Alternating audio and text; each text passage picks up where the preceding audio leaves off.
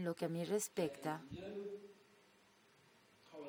no existe ninguna correlación entre el tamaño del presupuesto y la manera en que tú decidas hacer tus películas. Ya había yo dicho que, bueno, yo he hecho muchísimas películas con poco. Uno hace lo que decide hacer. El preparar un filme o el ensayar un filme no cuesta nada.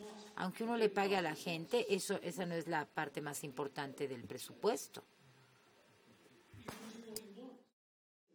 Y claro, uno puede hacer lo que sea, uno puede hacer lo que quiera y sin faltarle al respeto porque pues nos conocemos.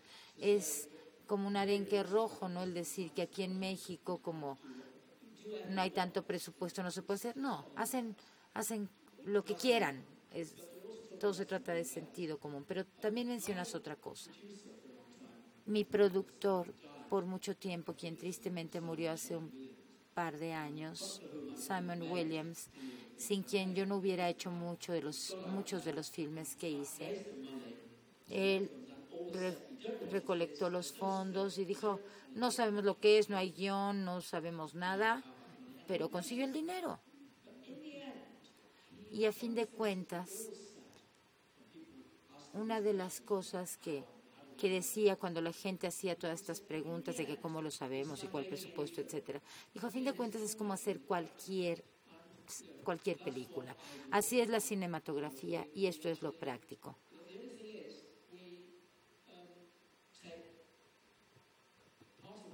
Podemos tomar o correr el riesgo. Todos toda la industria cinematográfica está llena de riesgos. El tener un guion no va a garantizar un menor riesgo. El ensayar no va a reducir el riesgo o a incrementarlo. El guion no es más que un papel, o sea, no hay ninguna diferencia a fin de cuentas. En lo que respecta a los distribuidores, lo de, realmente de fondo es bueno si te gustan mis películas, mis películas son las películas. Y bueno, a quien le guste, que las distribuya.